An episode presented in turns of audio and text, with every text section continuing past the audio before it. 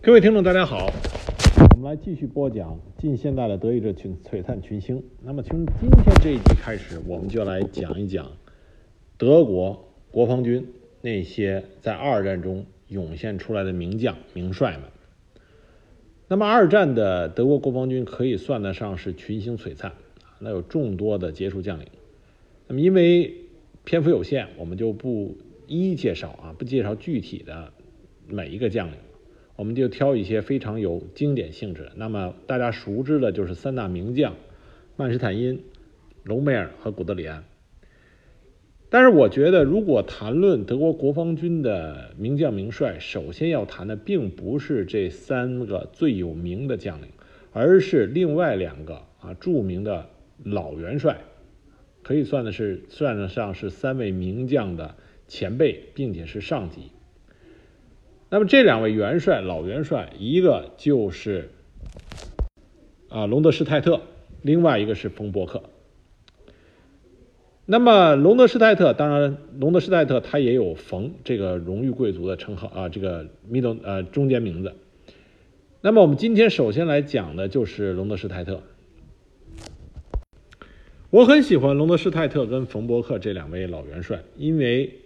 他们所有的照片里，你都可以清楚的看到，啊，是一标准标准的德国职业军人，啊，你想象中德国的标准职业军人应该是什么样子啊？贵族军军人贵族应该什么样子？这两个元帅就他们的照片就给你显现出来，一个真正的贵族军人的形象应该是什么样子？啊，非常有元帅的那种。挺拔、铁血，但是，看上去非常的贵族那种气质。隆德施泰特呢，他是在1875年在德国出生的，实际上也就是说，在二战爆发1937年的时候，他已经啊60岁了。隆德施泰特的一生呢，他是德国国防军优秀的指挥官啊统帅，但是他对政治缺乏敏感性。并且从来不感冒。二战时期，德国的名将，他们和纳粹和希特勒的关系，更多的是一种相互依赖的关系。那么，希特勒需要德国国防军军队的支持啊，这支强大的武装的支持。那德国国防军的很多职业军人将领，他们希望希特勒能够带领他们恢复德国的这种荣耀，所以双方面是一种相互依存的关系。那隆德施泰特出生在普鲁士时期啊，他的家族就是一个普鲁士的贵族家庭啊，职业军人啊，家族是一个职业军人。据说他们家族的军旅生涯长达八百五十年。一八九二年，当他十七岁的时候，他就毕业于格罗斯利希菲尔德高级军校，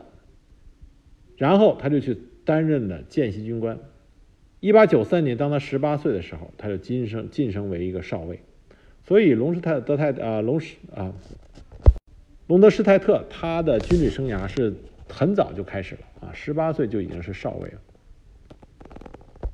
一九零七年，他晋升为上尉，调任总参谋部，进入参谋本部进行工作。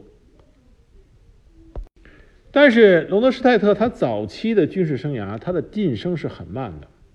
到了一九一六年，他才晋升为少将。这时候，距离他啊作为一个少尉的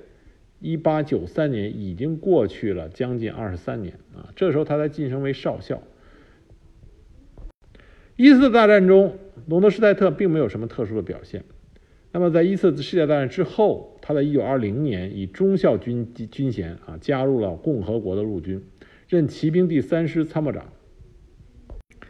但是在魏玛共和国这段时期，隆德施泰特反而啊晋升加速了啊。战一次大战期间他没有得到晋升机会，但是到了一战之后啊，魏玛共和国这段时间，因为他具有着德国军人啊标准的风范，并且有独特的见解，因此啊在魏玛共和国里面得到了重用。到了一九三二年的时候，他已经任命呃这个就任了第三师师长和柏林第三军军区司令。那么一九三二年的下半年，他已经就任下辖六个师的柏林第一集团军司令，已经是上将军衔了啊。他升级升的在战后反而升职升的很快。那么很有很多人认为隆德施泰特他的军事能力低于三大将，就是曼施坦因、古德里安和隆美尔。这个是不是真实的呢？这个很难，我们很难进行一个正确的评论。但是有一点可以确定是，隆德施泰特他是一个非常优秀的上级，因为他的履历，他继承了啊德国军队。在一战之前，从老毛奇开始就建立起来德国军队的一个良性机制。那么隆隆德施泰特是这个机制中一个优秀的承上启下的传递人。那么这个军事机制里边一个最典型的特点就是包容性。比如说隆德施泰特作为一个经过一战的老军人，他并不是很认同古德里安的装甲集群体制和战术。但是他支持部队技术装备的更新，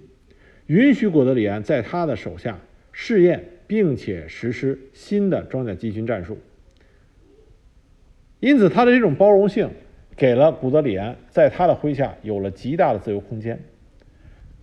另外一个就是他对曼施坦因啊，曼施坦因当时作为他的参谋长，在二战开始的时候，他给了曼施坦因极大的自由度啊，让曼施坦因全权。制定作战计划并加以实施。那么，在二战发起之前，他并不是盲从于希特勒。虽然他希望希特勒带领着德国走向重重新实现往日的辉煌，但是他对于希特勒如何建立德国国防军、重建德国军事力量，他是有很大分歧的。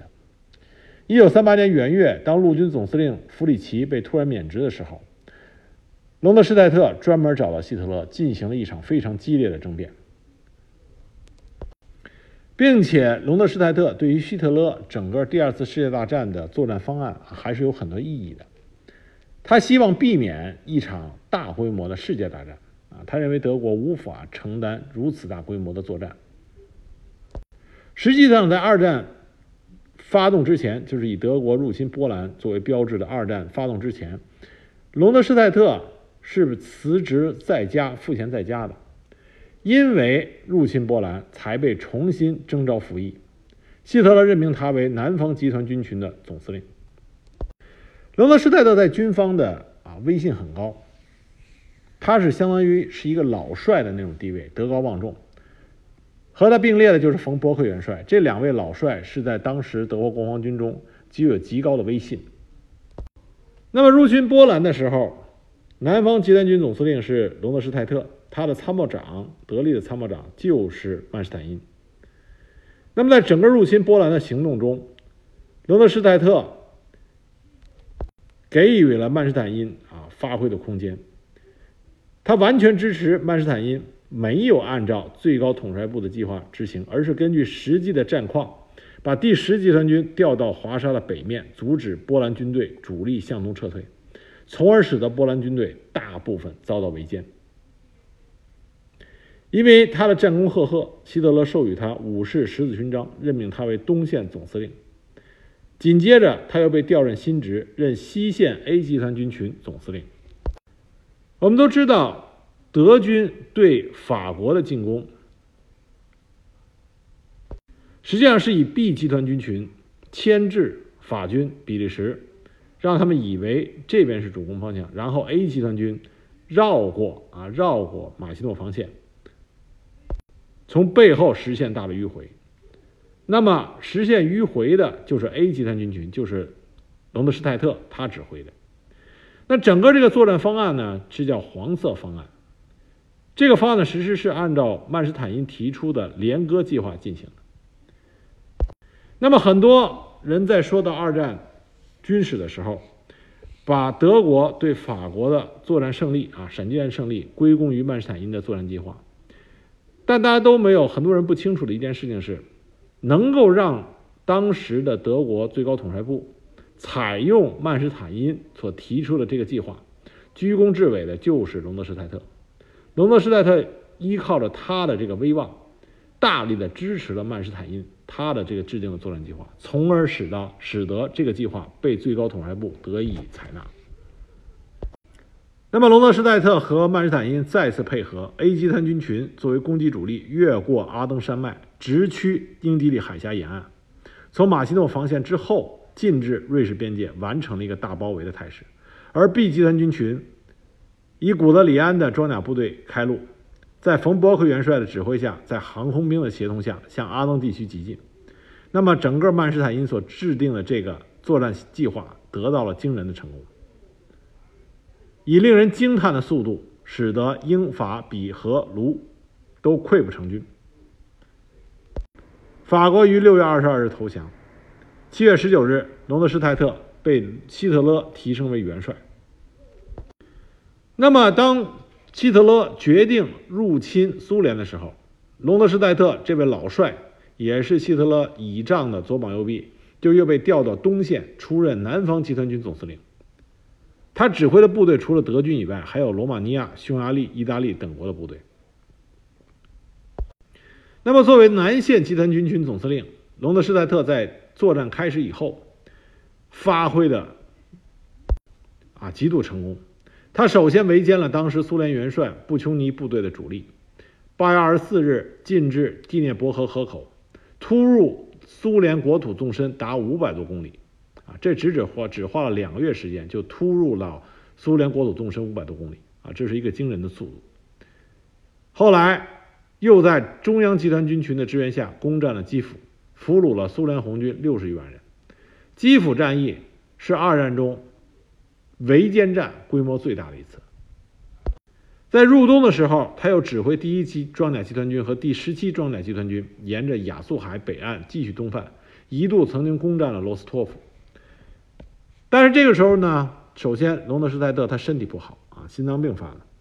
紧接着他意识到，苏联的严冬来临了，后勤补给线过长，缺乏冬季装备，德军难以在当地长期坚守。于是他建议部队后撤一百公里，这当然没有得到希特勒的批准。于是隆德施泰特这个老元帅很有个性，他以心脏病为理由要求辞职。他以为希特勒会表示挽留并接受意见，结果希特勒却立刻就批准了他的请求，让他交出指挥权。那么战事的发展果然就像隆德施泰特所预料的那样，寒冷的冬季使得德军失去了战斗力，防线根本没有守住，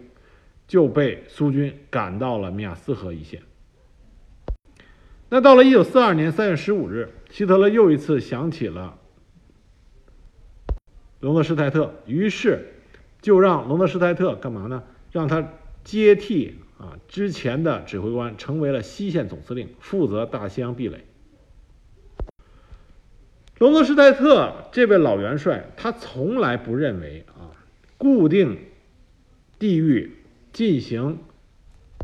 守土防御是一个正确的防御措施。隆德施泰特一直认为，应该是机动性的防御才是真正的防御措施。因此，他对建设西线的大大西洋壁垒啊非常不感冒。他认为这只是一种宣传，而并不是真正应该做的军事防御手段。那他在督造大西洋壁垒工事的时候就非常的消极。因此，啊，这个时候，德国的总统帅部派了另外一个人。啊来代替他的督造工作。那隆德施泰特依然是西线总司令，派来的这个人是 B 集团军群总司令，谁呢？就是二战德国啊名将，也可以说是最有名的名将，就是隆美尔。那么隆德施泰特和隆美尔这两个啊一老一少，一老一少，因为隆德施泰特比隆美尔是大很多的，他管隆美尔叫娃娃元帅。那么这两一老一少两个都是战功赫赫的名将，他们在西线如何防御上啊就起了争执。那么他们争执的根本原因是因为在西线德军的实力啊跟盟军相比差的太多。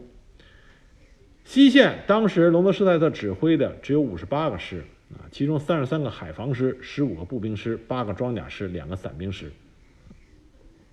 而其中主力就是 B 集团军群。就是隆美尔指挥的。那么海军的实力极其弱小啊，只有五百六十一艘中小军舰，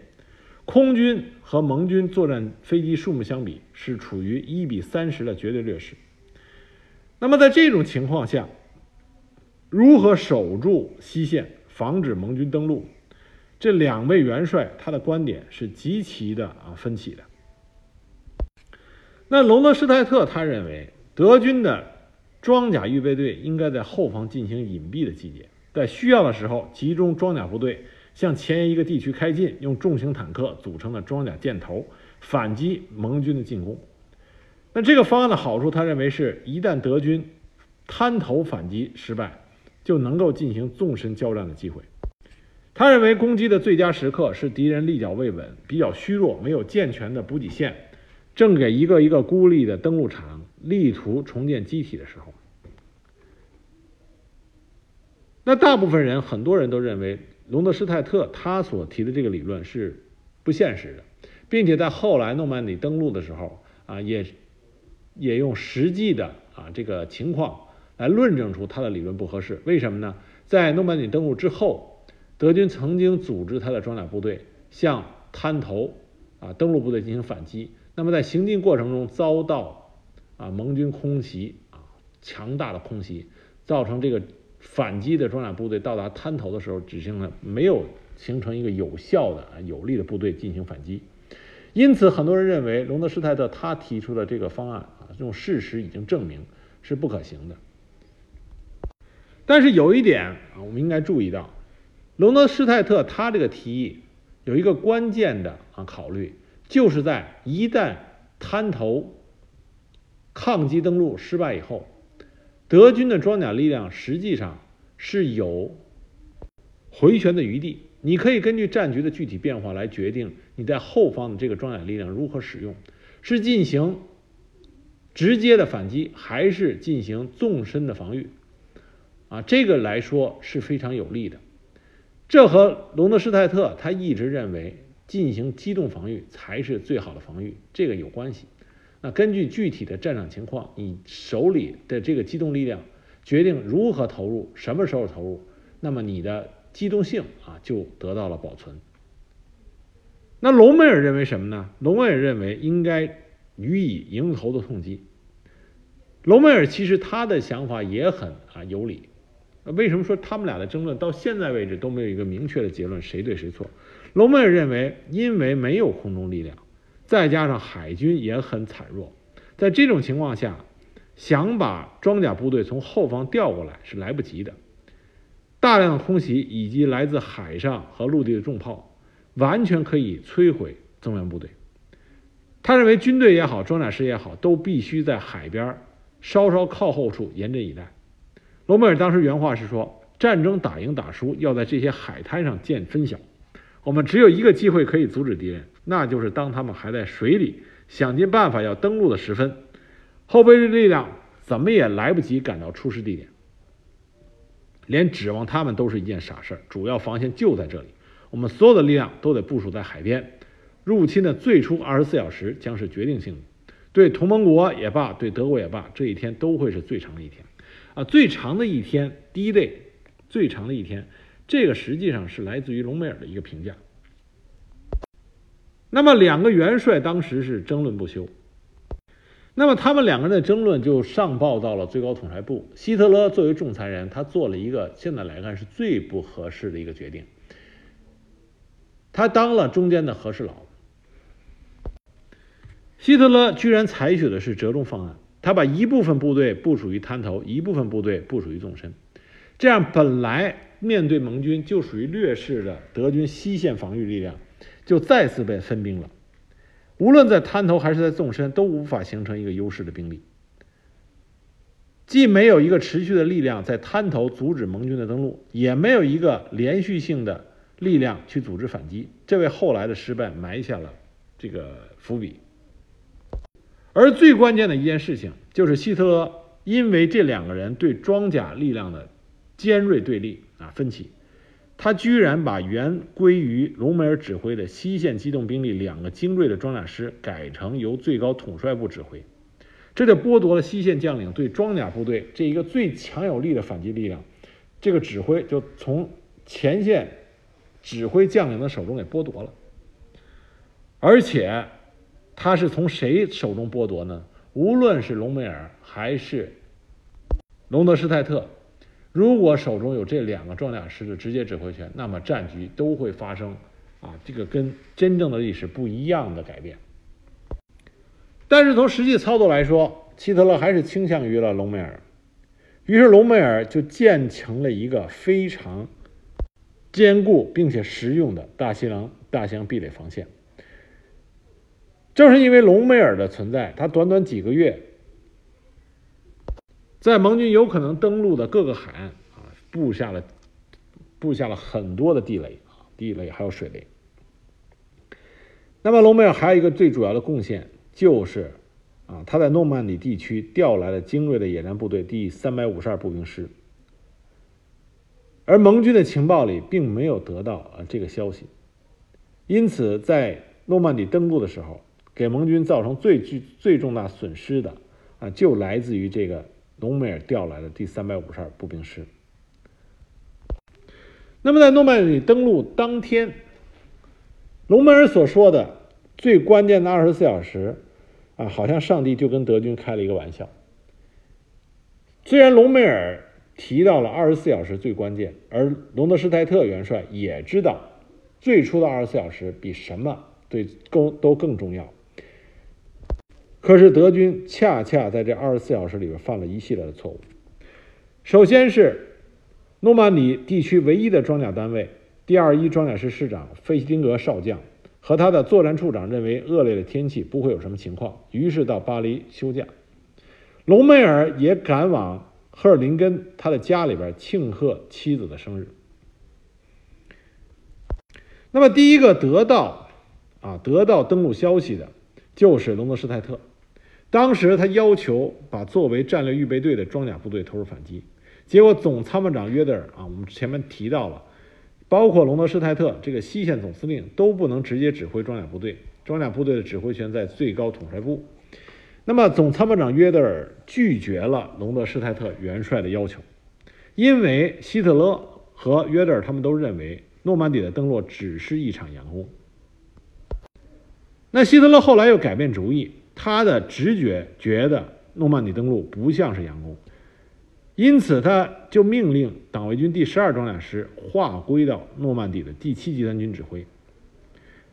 紧接着一个小时之后，他又命令党卫军第十二装甲师和装甲教导师组成党卫军第一装甲军，立即开赴诺曼底。可是盟军强烈的电子干扰，这个命令直到一个小时以后才传到了这两个师。那么这两个师距离战场距离都很远。加上盟军空军对交通线的严密封锁，这两个装甲师根本无法在第一 day 的当天投入战斗。因此，在登陆日当天能够组织反击的只有第二十一装甲师，可是师长却不在指挥岗位，参谋长无权调动集结部队，只好把手中仅有的二十四辆坦克派去攻击卡昂以东的英军。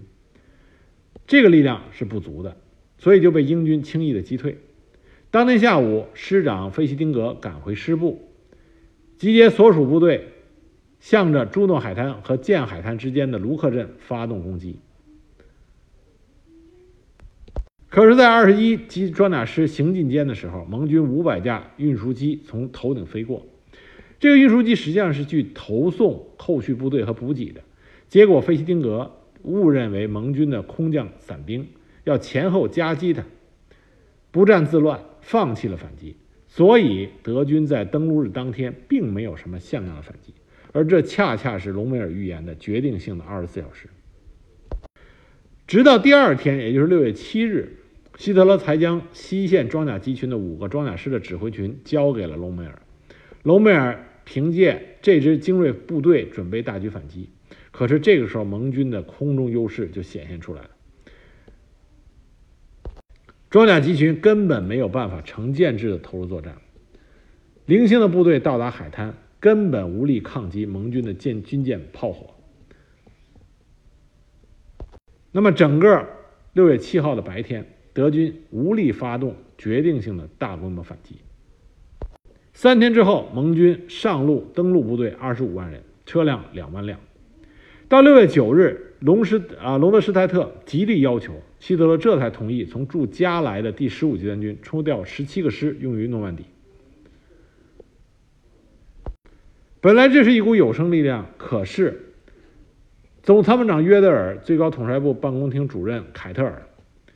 啊西线情报处处长卢恩纳，这些人受到盟军啊卫士计划的蒙蔽。依然认为盟军会从加莱大谷大举登陆，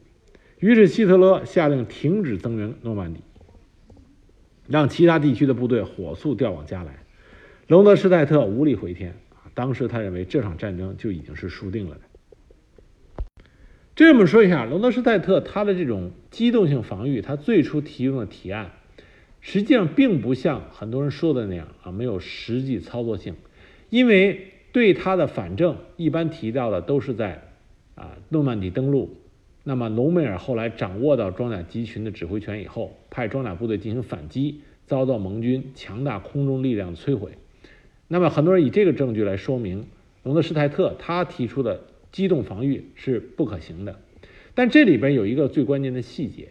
就是隆德施泰特他提出来的机动防御指的是。在登陆当天，就使得装甲反击力量能够啊对盟军造成威胁。隆德施泰特也认为，最初的二十四小时是很关键的，这和隆美尔并没有太大的区别。但是历史对这两位名帅开了一个玩笑，就是在登陆当天这最关键的二十四小时，德军却没有很大的作为，啊，这个是完全没有办法的。各种的巧合集中在了一起，那造成德军在诺曼底登陆当天没有办法组织起有力的反击。据说当时隆德施泰特啊暴跳如雷，当约德尔拒绝啊以希特勒正在休息这个原因拒绝授予隆德施泰特装甲集群指挥的这个权限，当时这位老帅暴跳如雷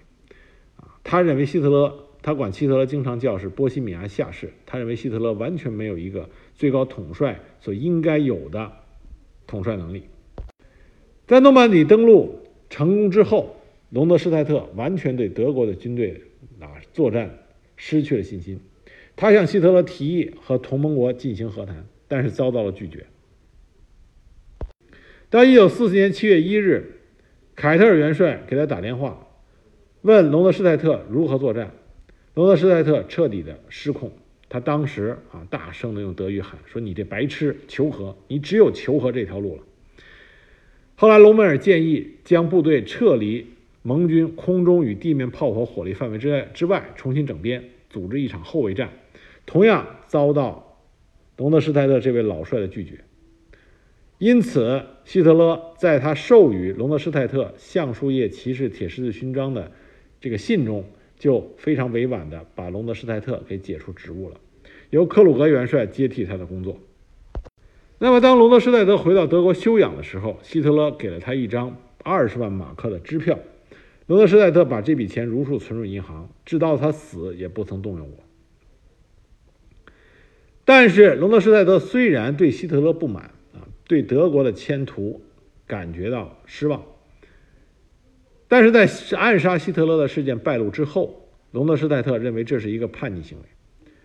他说：“作为一个军人，要受宣誓效忠的约束。”正因为如此，他和凯特尔还有古德里安等人加入到荣誉军人法庭。当时，隆德施泰特担任主席，负责审理谋杀希特勒的叛乱案。审理中开除了数百名怀疑反对希特勒的军官军籍。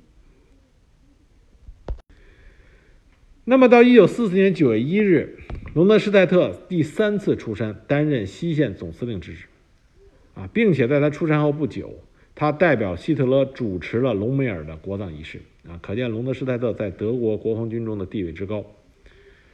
但是，隆德施泰特他在这时候心里边，他认为德国的败局已定，啊，他觉得已经没有办法啊能够力挽狂澜了。虽然他重整部队，作为一个军人，为了维护军人的荣誉。他重整部队，参与了盟军代号“市场花园行动”的战役，并且率领德军取得了胜利。但是在之后啊，之后突出部之役也是德军以他的名名以名字命名的隆德施泰特攻势。但在这个攻势里，他并不同意这次反攻。尽管他遵从了德国总统帅部的命令，但是他根本不管，只是让他的部下们尽力为之，并且在这之后，隆德施泰特屡次向凯特尔元帅提出，希特勒应该与盟军和谈，而不是继续这场没有指望的啊战争。因此，他的这种悲观失望情绪，再一次让他遭到了免职的这种处分。在二战快要结束的时候，隆德施泰特元帅是被美军第三十六步兵师俘获的，并且被引渡到英国。因为他的健康啊，岁年岁已经很大了，健康不好，因此他从未接受过正式的审判。那么在被关押一直到死的这段期间，隆德施泰特保持住了一个德国军人应该有的这种军人的荣誉感和应该有的这种军人的仪态，比如说，尽管在二战。后期、中后期，他对希特勒的公开评批评啊是最多的。其实希特勒对隆德施泰特是很尊重的。隆德施泰特是唯一的一个德军元帅，在跟希特勒握手的时候是不用脱手套的，啊，给他的尊重是极高的。但是隆德施泰特作为一个军人，他的正直和他的这个啊直率，所以他每一次看到希特勒盲目的指挥造成战役的失误，或者是在战略上。隆德施泰特认为希特勒所做的不对的时候，他对希特勒是敢于公开批评的。但是在二战结束以后啊，那么在被囚禁的期期间，隆德施泰特反而不对希特勒做任何的批评。每当盟国想继续听隆德施泰特贬低希特勒的时候，这位老元帅只是微微一笑，不再吭声了。那么纽伦堡审判。并不包含德军前线的指挥官，但是隆德施泰特主动要求出庭，他说我要去和他们说清楚。在他临行前，送他的是一百五十四名在押的德国将军，而这些德国将军列队为他们心中的这位值得尊敬的老帅啊敬礼。罗德施泰特作为证人出席了对元首大本营指挥官约德尔和凯特的审判，因为这两个人都在。不同的时期做过他的下级。隆德施泰德的证词就说：“说德国军官是容克贵族传统培养出来的军队，骑士精神是这支军队的宗旨。至于纳粹大屠杀，他强调战地指挥官只会关心作战的事情，政治和治安都由希姆莱的保安部队负责。”他的证词没能救出来约德尔和凯特尔，却救了那一百三十名被押的德军高级指挥官，其中就包括。曼施坦因和古德里安。后来根据盟军啊，盟军对隆德施泰特交往比较近的啊史学家描述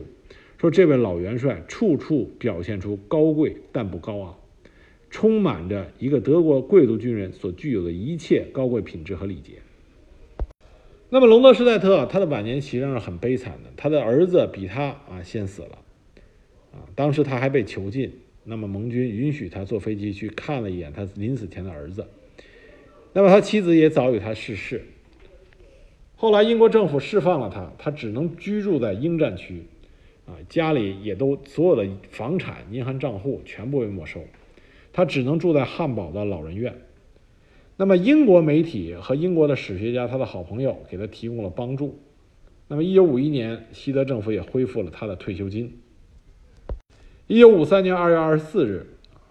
这位德国著名的二战元帅隆德施泰特因为心脏衰竭逝世于汉诺威，享年七十八岁。那么，我们对隆施泰特和隆美尔关于诺曼底登陆啊他们的这个争执补充一点。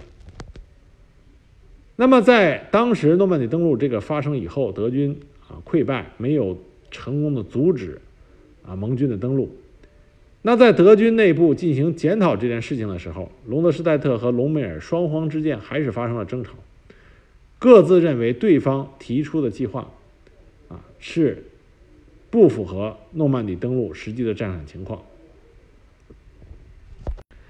那最后，实际上德国最高统帅部认为啊责任是在隆美尔，为什么？因为有一个第三个人加入到这场争论中来，而这个人是举足轻重的，他就是古德里安。古德里安和隆德施泰特的关系啊，要好于隆美尔和隆德施泰特这位老帅的关系，并且古德里安在诺曼底登陆之前，他在视察西线前线状况的时候，他是和隆德施泰特的结论是相同的。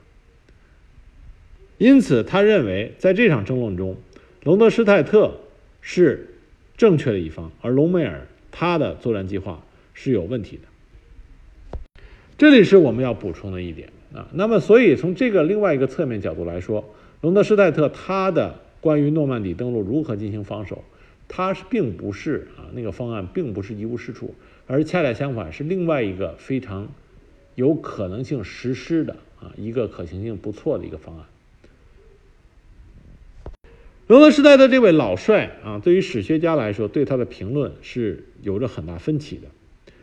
那么。有一批史学家认为，啊，隆德施泰特他的实际军事指挥能力，啊，要落后于曼施坦因、古德里安、隆美尔、霍特，啊，这些二战中德国的中清代啊著名将领。那么，很多人认为，隆德施泰特在法国作战的时候，他所指挥的部队取得了巨大功绩，这和他的参谋长曼施坦因。啊，惊人的军事指挥能力是密不可分的，那么就弱化了隆德施泰特他的军事指挥能力。实际上，这种说法并不是完全正确的。隆德施泰特他发挥了一个真正的德国职业军人所应该作为统帅应该有的特质，就是放手让自己手下有能力的部署，啊，给他们尽量大的空间发挥自己的才能。就像一战的时候，我们并在从军事策动能力、计划能力、指挥能力来说，兴登堡有可能不优于鲁登道夫，但是没有人会认为兴登堡不是一个合格的军事统帅。他恰恰就因为他能够让鲁登道夫实现自己的军事抱负，才说明兴登堡是一个合格的军事统帅。同样的道理，没有。隆德施泰特这位老帅，给曼施坦因、古德里安、隆美尔这些人最大的支持，就不会让这一批在二战开始时还属于中青年啊军事将领这批德国二战的璀璨群星，给了他们足够的发展空间，给了他们足够大的舞台，让他们在战争中迅速的啊展现出惊人的光芒。从这点上来说，隆德施泰特居功至伟啊，居功至伟。另外，从隆德施泰特在德国国防军中啊这些名将们对他的尊重，对他的那种由衷的尊敬，这都说明隆德施泰特他是一个有真才实学的啊一位老帅。因此。我们不是说隆德施泰特他的能力就超越了三大名将，但是他绝对不会比三大名将能力相差的太远，这是应该给隆德施泰特这位老元帅一个比较公正和客观的评价。那今天我给大家讲的是德国二战中啊著名的老帅隆德施泰特，下一集我给大家讲一下另外一个著名的老帅，就是冯伯克元帅。